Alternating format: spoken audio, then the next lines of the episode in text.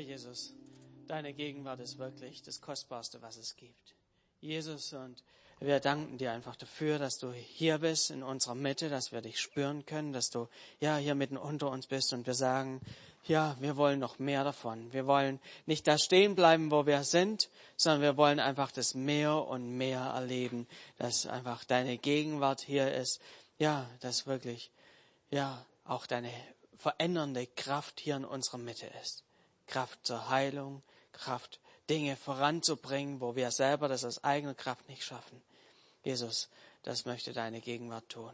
Sie möchte Veränderung bringen in unser Leben rein. Amen. Ja, ihr dürft euch gerne setzen. Geht's euch gut heute Morgen? Also mancher äh, ist dabei. Also ich muss so sagen, äh, ich bin so geschafft, aber glücklich. So, äh, irgendwie so ein langes, intensives Wochenende. Wir hatten ja gestern hier Boxenstopp, wo wir danach noch so einen Arbeitseinsatz hatten, wo wir an vielen Enden was vorangebracht haben.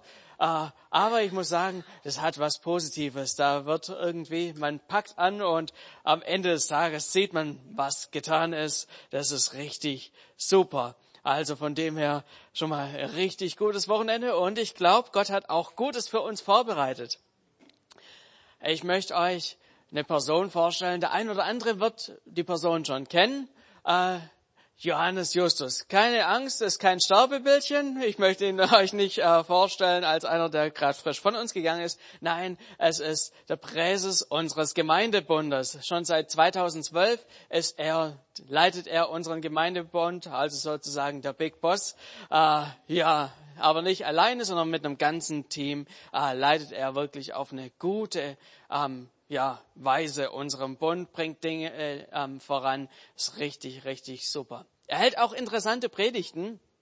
Besonders, ja, darf man immer gespannt sein auf eine Predigt im Jahr, die er immer an einer besonderen Stelle hält.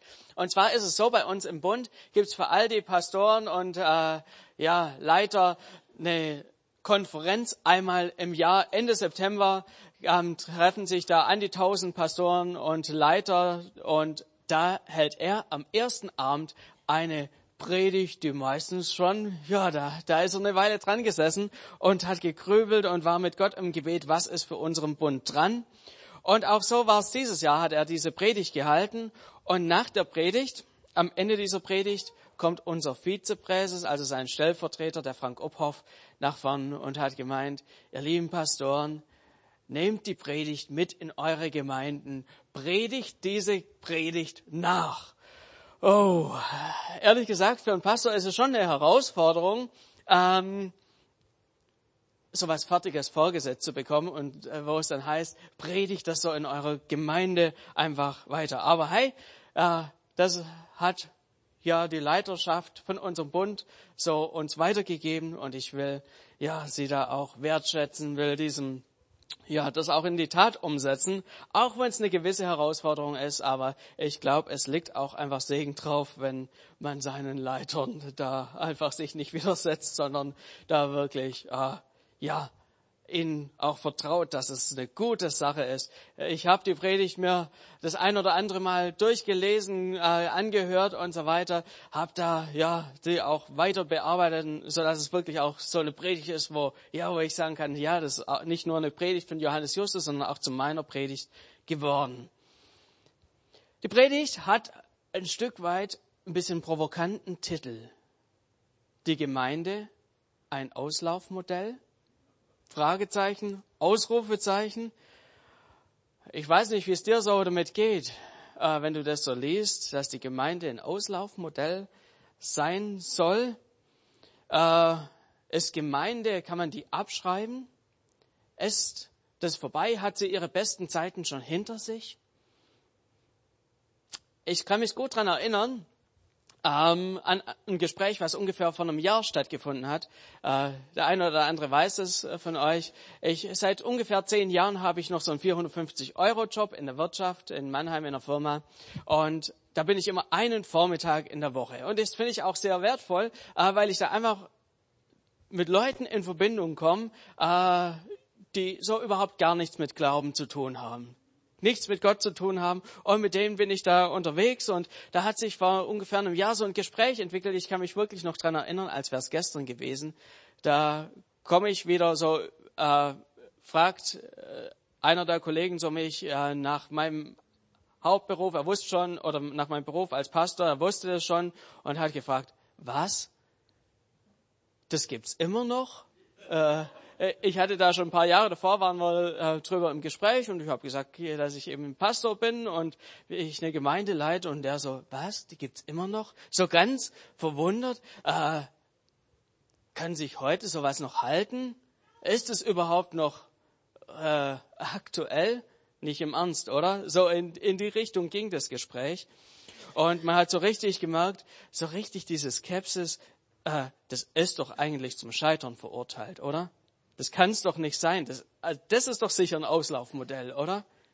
Hat er jetzt vielleicht nicht so eins zu eins gesagt, aber ganz genau so gemeint. Das hast du ja so zwischen den Zeilen leicht rauslesen können. Gemeinde, ein Auslaufmodell? Die Bibel gibt uns zu dieser Frage eine sehr klare Antwort. Und ich möchte mit euch einfach mal so tief ins Alte Testament reingehen, wo einer der bekanntesten Propheten eine Vision hatte. Ein Tagtraum, der war nicht irgendwie benebelt oder sonst irgendwie, sondern er war wirklich klar bei Sinn und er hat plötzlich vor seinem inneren Auge was gesehen. Gesehen, was Gott ihm da sagen will. Klare Bilder, wie so ein innerer Film, der vor ihm ablief. Es war Hesekiel. Er war Kriegsgefangener damals, ein Verschleppter in Babylon. Und Gott hat ihm so ein inneres Bild gezeigt. Vor seinem inneren Auge sind folgende Sachen abgelaufen. Und zwar aus Hesekiel 47 ab Vers 1. Da heißt es, dann führte er mich zum Eingang des Tempels zurück und siehe, Wasser strömte unter der Tempelschwelle hervor nach Osten hin denn die vordere Seite des Tempels schaute nach Osten. Das Wasser floss unterhalb der rechten Seite des Tempels herab, südlich vom Altar. Dann führte er mich durch das Nordtor hinaus und ließ mich außen herum zum äußeren Osttor gehen. Und siehe, das Wasser rieselte an der Südseite hervor. Der Mann ging nach Osten hinaus mit der Messschnur in der Hand, maß tausend Ellen ab und ließ mich durch das Wasser gehen. Das Wasser reichte mir bis an die Knöchel. Dann maß er wieder tausend Ellen ab und ließ mich durch das Wasser gehen. Das Wasser reichte mir bis zu den Knien. Darauf maß er wieder tausend Ellen ab und ließ mich hindurchgehen. Das Wasser ging mir bis an die Hüften. Und er maß noch einmal tausend Ellen ab. Da war es ein Fluss, den ich nicht mehr durchschreiten konnte, denn das Wasser war tief, ein Wasser, durch das man schwimmen musste, ein Fluss, den man nicht mehr durchschreiten konnte. Dann fragte er mich, Hast du es gesehen, Menschensohn? Darauf führte er mich zurück am Ufer des Flusses entlang. Als ich zurückging, siehe, da waren an beiden Ufern des Flusses sehr viele Bäume. Was ist mit diesem Bild aus dem Alten Testament gemeint? Ich meine, äh, damals, dieser Tempel, der hier beschrieben ist, war ein reales Gebäude. Das war nicht nur irgendwie was, was es überhaupt nicht gab, sondern es war ein konkretes Gebäude, was an dem Platz stand in Jerusalem, wo jetzt äh, der Felsendom und die Al-Aqsa-Moschee steht. Dort oben war der Tempel, den damals ähm, der Salomo gebaut hat. Ein großes, tolles Gebäude, ein Ort, wo Gott zu Hause war. Und Hesekiel sieht so vor seinem inneren Auge, wie Wasser aus diesem Tempel herauskommt. Unter der Tempelschwelle. Wie so ein bisschen Wasserschaden im Tempel oder so. Äh, es rieselt, es rieselt, es läuft da Wasser raus. Und dieser Hesekiel sieht so vor seinem inneren Auge, wie da plötzlich jemand eine, ein Maßband nimmt und anfängt zu messen vom Tempel aus in Richtung Osten, so Richtung Jordanien rüber. Mal die ersten fünf, äh, 1000 Ellen, 500 Meter weit und dieser Hesekiel läuft so äh, in seinem, ja, in, im, vor seinem inneren Auge so in das Wasser rein und das Wasser geht ihm gerade so bis zu den Knöcheln. Und so geht es immer weiter. Und wer so ein bisschen auch Jerusalem kennt, vielleicht schon mal dort war, weiß, wo, in welche Richtung es da geht. Wenn man da die ersten 500 Meter abmisst vom Tempelberg aus, da geht's erstmal so schön in das Kidrontal runter Richtung Ölberg rüber. Und dort unten in diesem Kidrontal steht das Wasser schon mal bis äh, zum, zum Knöcheln. Vorher an der Tempelschwelle war das Ganze noch sehr überschaubar. Es heißt, es rieselte da so ein bisschen. So ein bisschen wie so ein Leck, was so ein bisschen rauskam. Und 500 Meter weiter ist es auf einmal knöcheltief. Dann 500 weitere Meter äh, Knie, bis zum Knie, 500 Meter weiter bis zur Hüfte und so weiter. Es wird immer und immer tiefer, bis es ein richtiger Fluss wird. Ich meine, ein interessantes Bild, eine interessante, eine interessante Sache, aber was hat es denn mit uns zu tun? Was hat uns das zu sagen? Und ich glaube, da steckt unglaublich viel für uns drin. Dieses Wasser, was da vom Tempel kommt, ist das Wasser Gottes. Es ist was, was direkt vom, aus dem Tempel herauskommt. Es hat was damit zu tun, was Gott weitergibt. Es, dieses Wasser, was da ist, äh, ist ein Bild für Gottes Gnade, für Gottes Gunst, für sein Wirken und so weiter, das vom Tempel her kommt. Vor ja, ungefähr drei Jahren waren ja viele ähm, hier aus der Gemeinde mit in Israel dabei und haben das Land so kennengelernt. Und wer schon mal dort war, weiß, Wasser ist was unglaublich Kostbares in diesem Land. Eine riesen, ein riesen Teil von diesem Land besteht aus Wüste und derjenige, der Wasser hat, der hat Leben. Der, der kein Wasser hat, bei dem sieht schwierig aus. Der hat keine Grundlage des Lebens. Und so ist das, was wir hier haben, was hier von Gott kommt, was absolut positiv ist. Das ist nicht irgendwie ein Bild für was Neutrales. Ich meine, wir haben hier ja Wasser genug, äh, mehr oder minder. Da kann man, ja, ist noch immer genug da, um einen Rasen zu sprengen und so weiter. Das geht hier alles in Deutschland. Aber dort ist Wasser was unglaublich Kostbares. Und genau dieses Kostbare kommt vom, vom, aus dem Tempel raus. Es ist was, was kostbar ist für dich und für mich. Heute gibt's in Jerusalem keinen Tempel mehr. Wer dorthin geht, findet da letztlich nur äh, muslimische Gebäude in, ähm, dort oben auf dem Tempelberg. Wie können wir heute in Verbindung mit diesem Guten kommen, was da aus dem Tempel damals rauskam vor dem inneren Auge von Hesekiel? Wie fließt heute die Kraft und die Gnade Gottes zu uns? Ganz einfach. Die Kraft Gottes fließt durch dich und durch mich.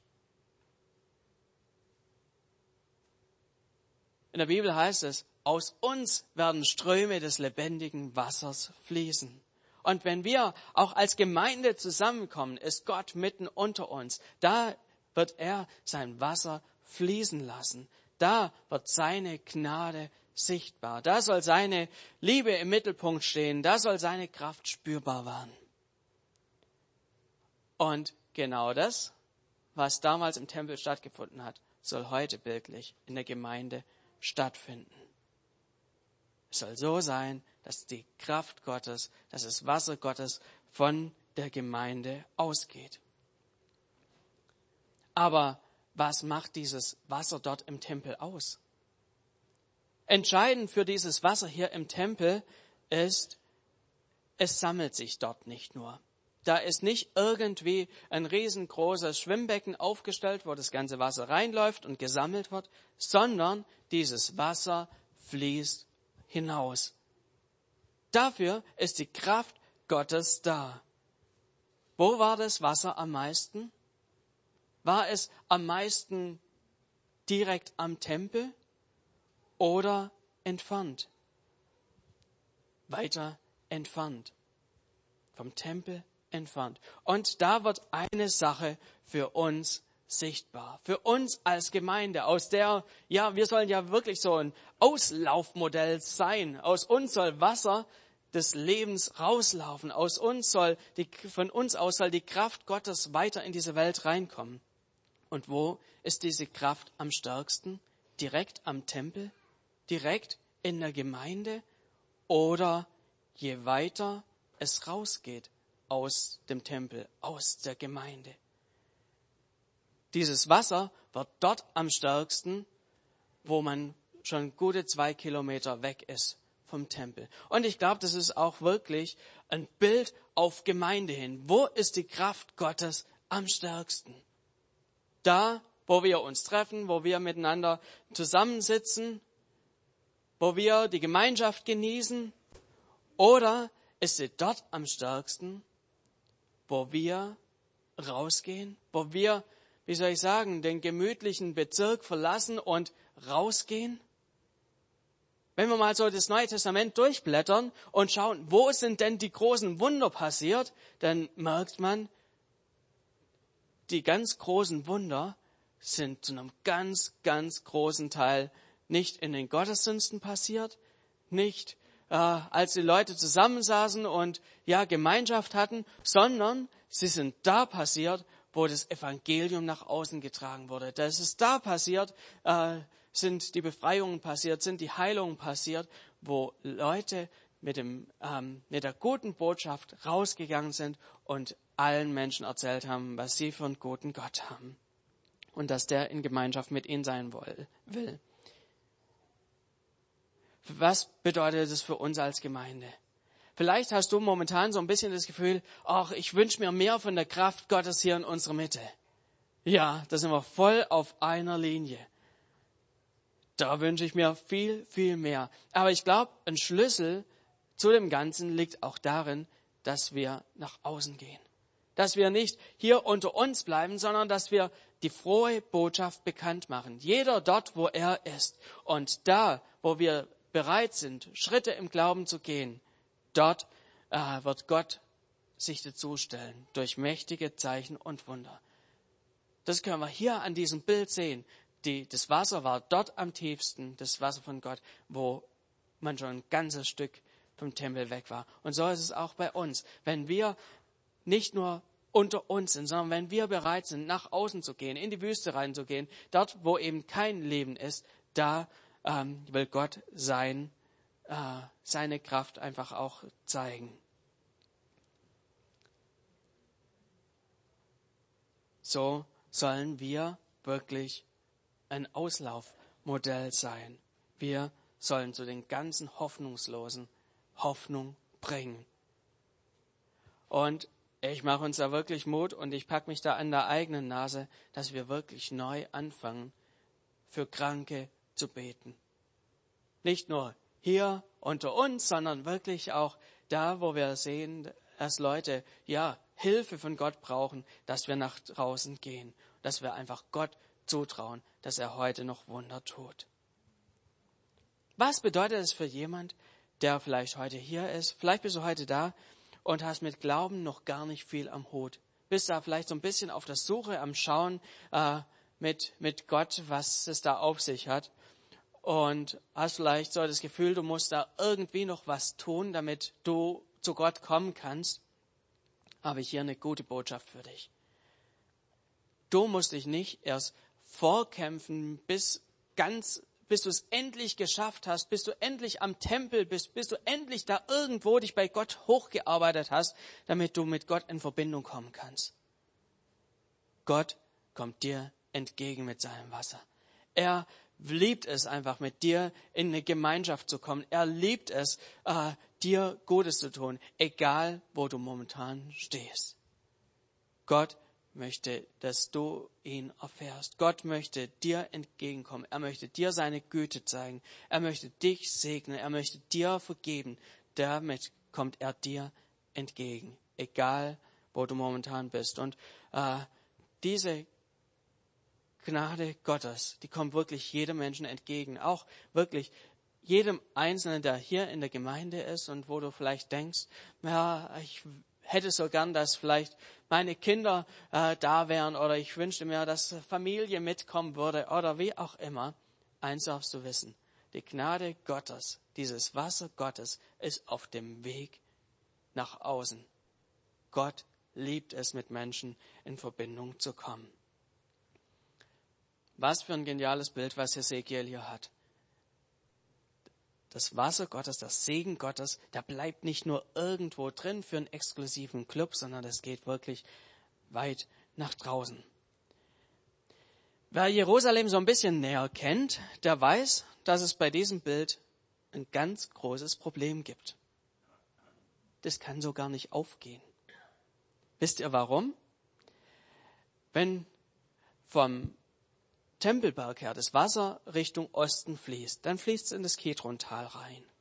Und dann kommt dann erstmal der Ölberg.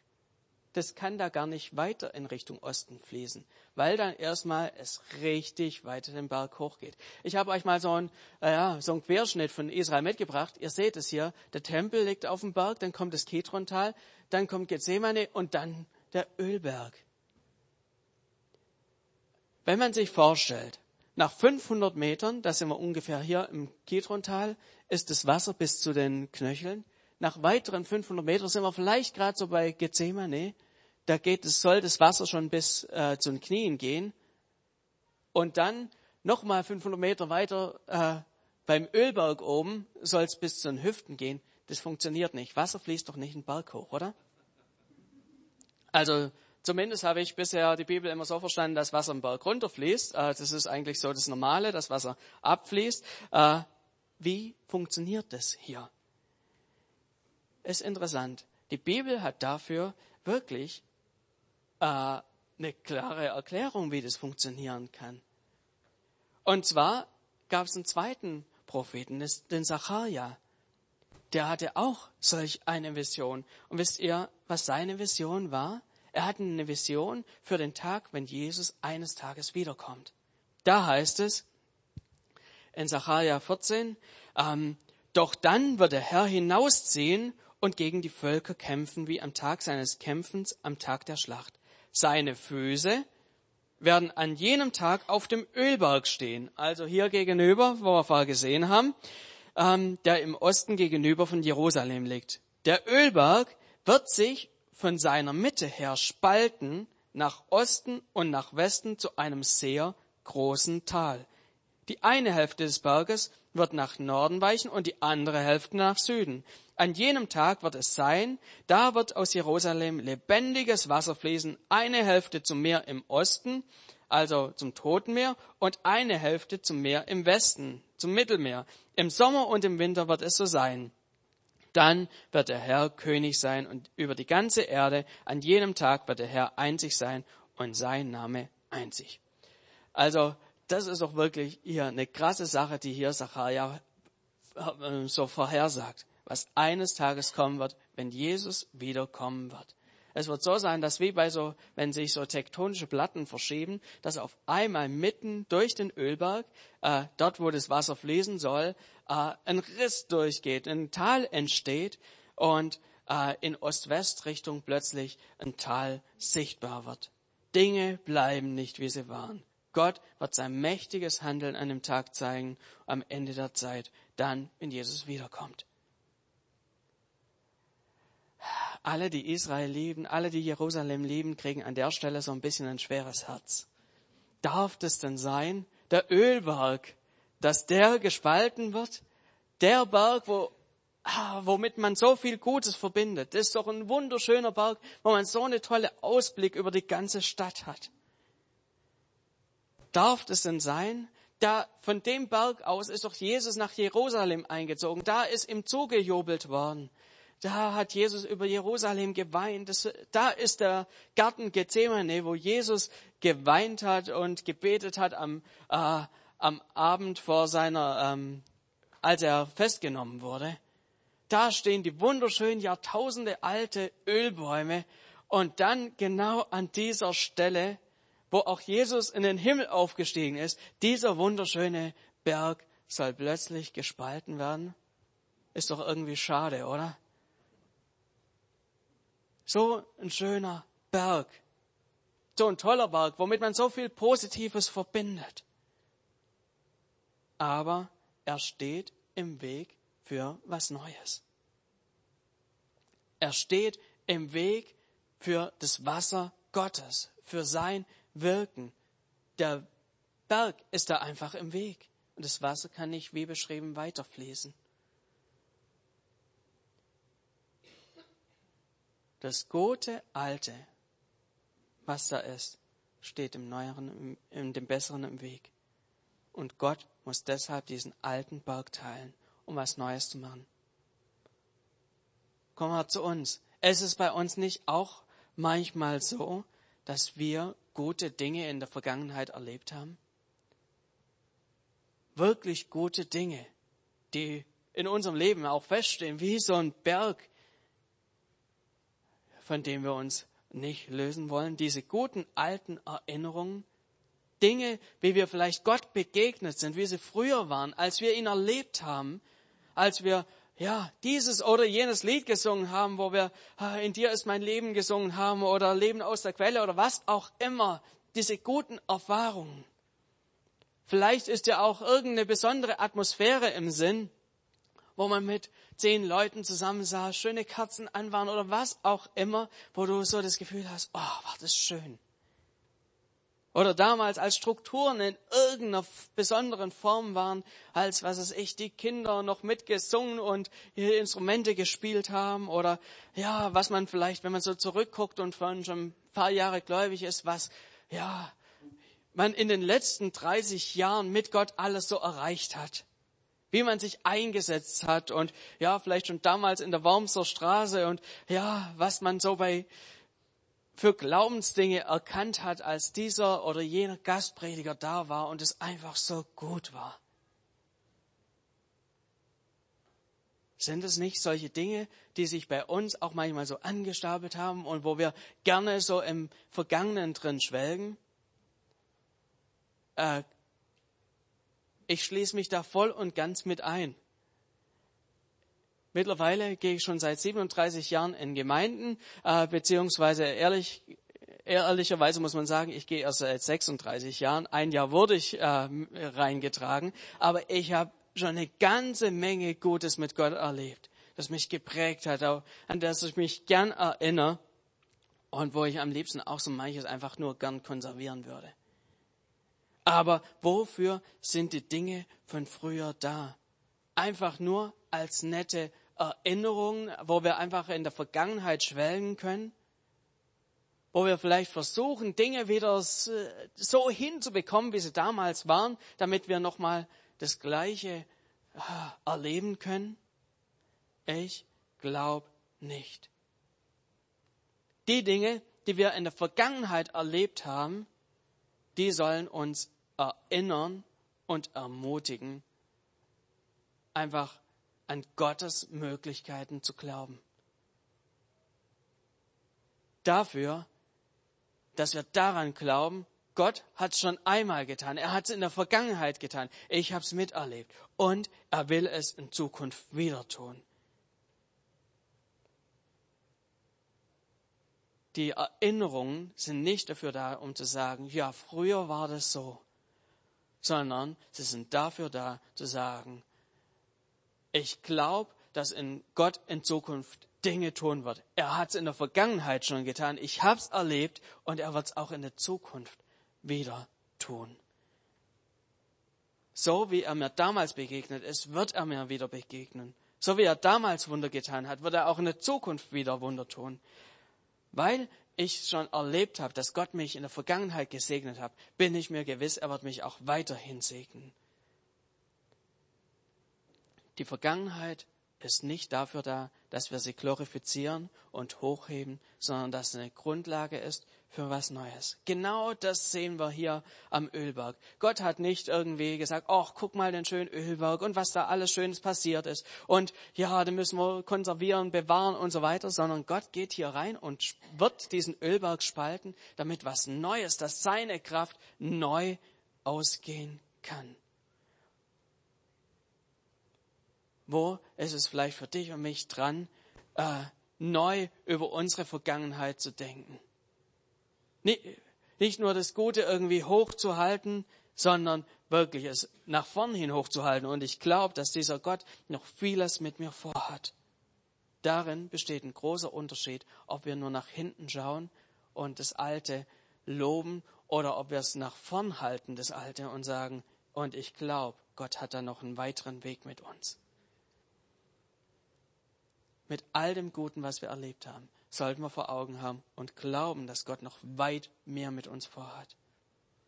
Vielleicht hast du auch so einen Berg vor dir, wo es irgendwie nicht weitergeht, von nicht so guten Erfahrungen. Ein Berg voller Probleme.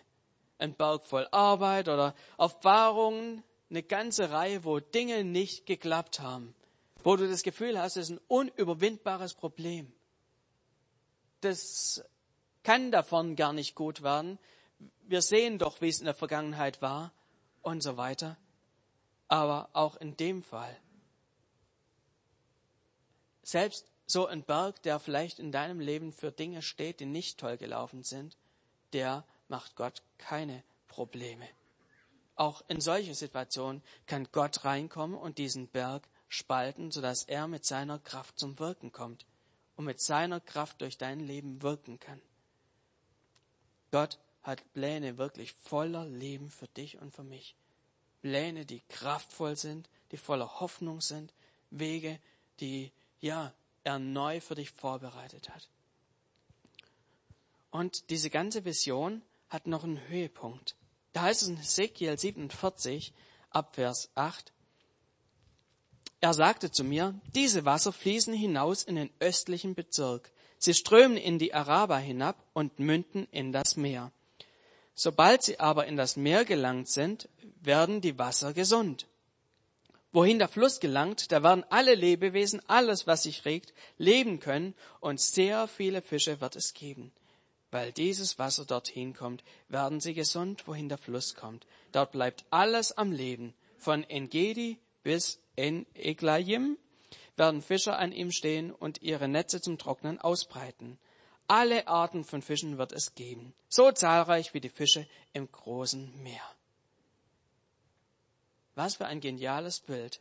Die Wüste fängt an zu leben. Wohin führt dieses Wasser des Lebens? An den tiefst gelegenen Ort der Welt. Wer die, dieses Land kennt, weiß, ungefähr 25 Kilometer von Jerusalem aus Richtung Osten liegt das Tote Meer. Das liegt 400 Meter unter dem Meeresspiegel, Jerusalem 800 Meter über dem Meeresspiegel. Und das sind gerade mal in etwa 25 Kilometer dazwischen. Und wisst ihr, was da ist? Einfach nur Wüste. Direkt hinterm Ölberg fängt die Wüste an und geht runter bis auf 400 Meter unter dem Meeresspiegel. Das ist nicht attraktiv. Dort äh, die, diese ganze Steine und dieses äh, tote Meer, das heißt nicht umsonst totes Meer. Man hat zwar ein paar Bakterien gefunden, die da drin überleben können, aber da drin gibt es keinen einzigen Fisch. Das tote Meer, das ist, abgesehen von ein paar äh, Touristen, die da drin schwimmen, wirklich mausetot. Dieses Meer hat einen Zufluss, aber keinen Abfluss. Und die Salzkonzentration ist da unten so hoch, dass man, hier wisst es alle, dass man da drin, ja, im Prinzip schweben kann. An sich ist es kein lebensbejahender Ort. Wir können es zusammenfassen, ziemlich heiß, wenig nice. Das ist einfach, also, ist nicht so dolle da. Also mal schön für einen Tag, um das zu sehen, aber genau in diesen Ort kommt das Wasser Gottes. Durch die Wüste hindurch bis an diesen allertiefsten Ort. Und das würde dazu führen, dass das tote Meer zu einem lebendigen Meer wird. Dass dort, wo kein Fisch überleben konnte, wieder eine Vielzahl von Fischen sein wird. Da, wo momentan nur äh, ein paar Hotels stehen, werden nachher Fischer angesiedelt sein. Dazu ist das Wasser Gottes in der Lage, dass mitten in der tiefsten Wüste neues Leben entsteht. Das ist doch ein geniales Bild. Gottes Gnade ist für die hoffnungslosesten Situationen da. Gottes Kraft kommt bis an den allertiefsten Punkt, trotz aller Hindernisse. Und das gilt auch für uns, für uns heute hier. Titel der Predigt ist die Gemeinde Jesu ein Auslaufmodell Ja, unbedingt. Unbedingt. Wir haben das Wasser Gottes hier in unserer Mitte. Wir haben die Kraft Gottes hier in unserer Mitte. Aber die ist nicht dafür da, dass es gesammelt wird. Die Wände hier sind nicht blauer, damit wir so schwimmbadmäßig hier den Segen Gottes noch so ein bisschen bis an die Decke stapeln können, sondern dass wir es rausgeben, dass es rausfließt. Und je weiter es fließt, umso stärker wird die Kraft Gottes werden, je weiter wir gehen. Und das Schöne ist, wer diesem Gott begegnen möchte, muss sich da nicht erst irgendwie vorkämpfen, sondern er kann, egal wo er steht, egal ob er direkt am Tempel ist oder weit weg, kann diese Kraft Gottes spüren, weil der Fluss Gottes einfach zu uns unterwegs ist.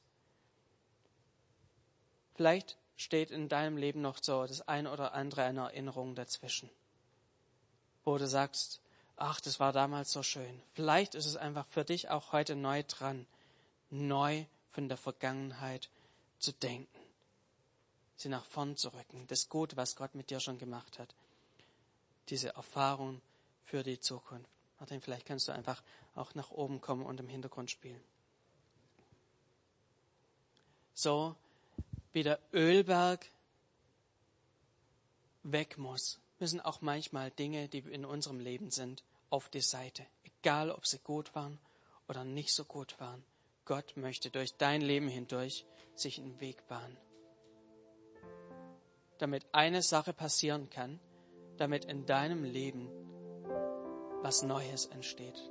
Dass da, wo es nicht gut läuft, Leben reinkommt. Da, wo Hoffnungslosigkeit ist, Hoffnung reinkommt. Und zwar nicht nur für uns hier, sondern auch weit hinaus.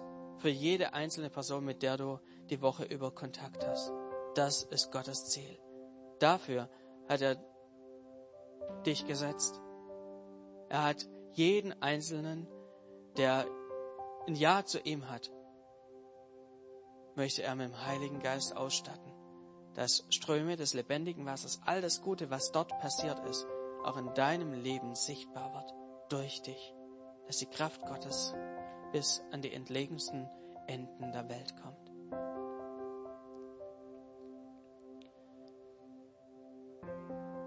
Ich möchte dir eine Möglichkeit geben, auf die Predigt auch zu reagieren. Und ich möchte euch einfach bitten, mal die Augen zu schließen.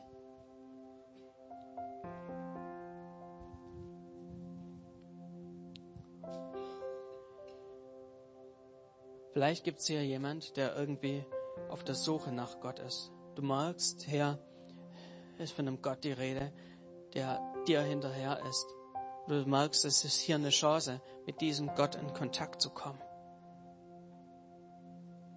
Vielleicht bist du hier und merkst, es ist deine Chance. Dann ergreif die Möglichkeit, dein Leben in Gottes Hand zu legen. Gott wünscht sich nichts mehr, als mit dir in Verbindung zu kommen. Er macht alles möglich. Er ist sogar bereit, äh, da wirklich Berge zur Seite zu räumen, damit er mit dir in Kontakt kommen kann. Ich möchte hier einfach fragen, gibt es hier jemanden, der sagt, ja, ich möchte mit diesem Gott in Kontakt kommen? ja, ich möchte mein Leben in seine Hand legen, dann ist es heute deine Möglichkeit, dass du mit diesem mächtigen Gott, der es gut mit dir meint, der die perfekten Pläne für dein Leben hat, der wirklich Leben, neues Leben reinbringen möchte, der möchte dir begegnen. Ist da jemand, der sagt, ja, ich möchte mit diesem Gott in Kontakt kommen? Gib einfach so ein, vielleicht ein kurzes Handzeichen. Du kannst ganz anonym für dich hier bleiben. Die Hände sind, äh, die Augen sind geschlossen. Gib ihm einfach ein Zeichen.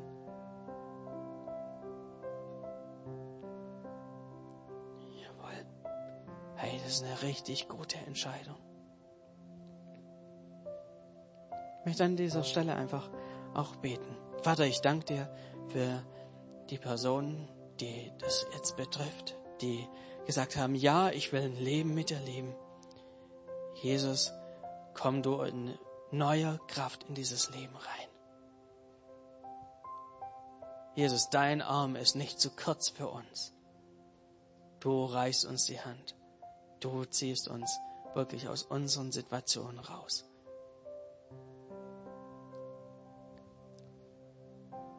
Und ich möchte so eine zweite Gruppe hier ansprechen. Vielleicht hatte ich die Predigt heute herausgefordert. Du lebst es, deinen Glauben hier in Gemeinschaft zu leben. Und dir ist es heute neu wichtig geworden, deinen Glauben nach außen zu tragen. In dieser Kraft. Vielleicht spricht Gott heute zu dir und er tippt dir neu auf die Schulter und sagt, hey, sei du mein Jünger, sei nicht nur irgendwie jemand, der, ja, den Glauben für sich lebt, sondern sei jemand, der den Glauben bekannt macht. Wenn Gott dir das heute neu wichtig gemacht hat, dann kannst auch du einfach Gott so ein Signal geben. Ja, ich will neu ein Licht für dich sein. Ich will Salz in dieser Welt sein. Ja, das ist super. Dann melde dich einfach kurz. Super. Gott sieht es. Gott liebt es, wenn wir bereit sind, mit ihm Schritte aufs Wasser zu gehen.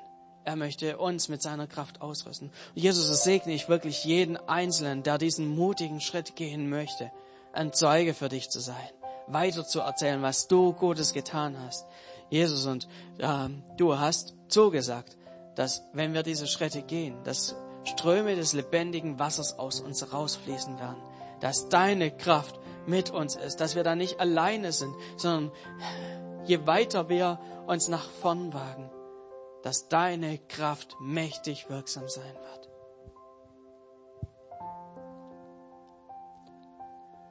Vielleicht bist du auch heute hier und du hast wirklich viele Erinnerungen. Gute Erinnerungen, schlechte Erinnerungen. Und du hast so das Gefühl, diese Erinnerungen halten dich irgendwie immer in der Vergangenheit fest. Du kannst gar nicht so richtig Schritte nach vorn tun, weil du das Alte für dich so wertvoll ist oder ja, weil es so, so sehr an dir hängt. Dann ist heute eine neue Chance, zu Gott zu kommen und zu sagen, okay, Gott, ich gebe dir all das, was in meiner Vergangenheit liegt. Das Gute und das Nicht so Gute. Und ich möchte mit deiner Kraft vorwärts gehen.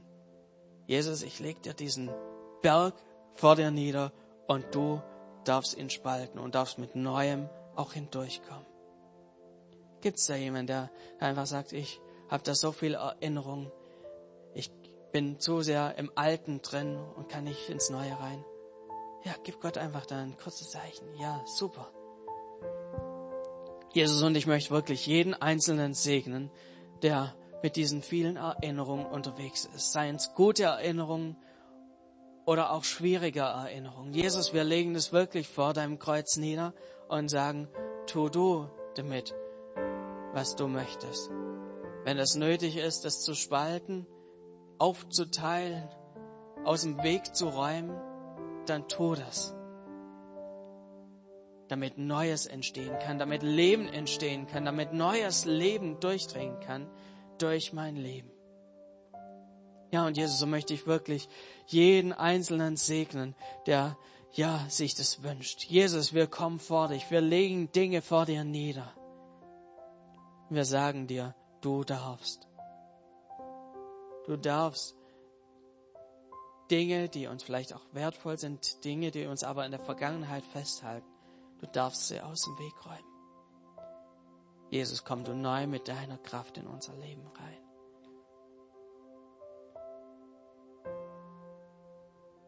Jesus, und so legen wir alle unser Leben so wieder neu vor dir nieder. Und wir wünschen uns, dass deine Kraft hier in der Gemeinde wirksam wird.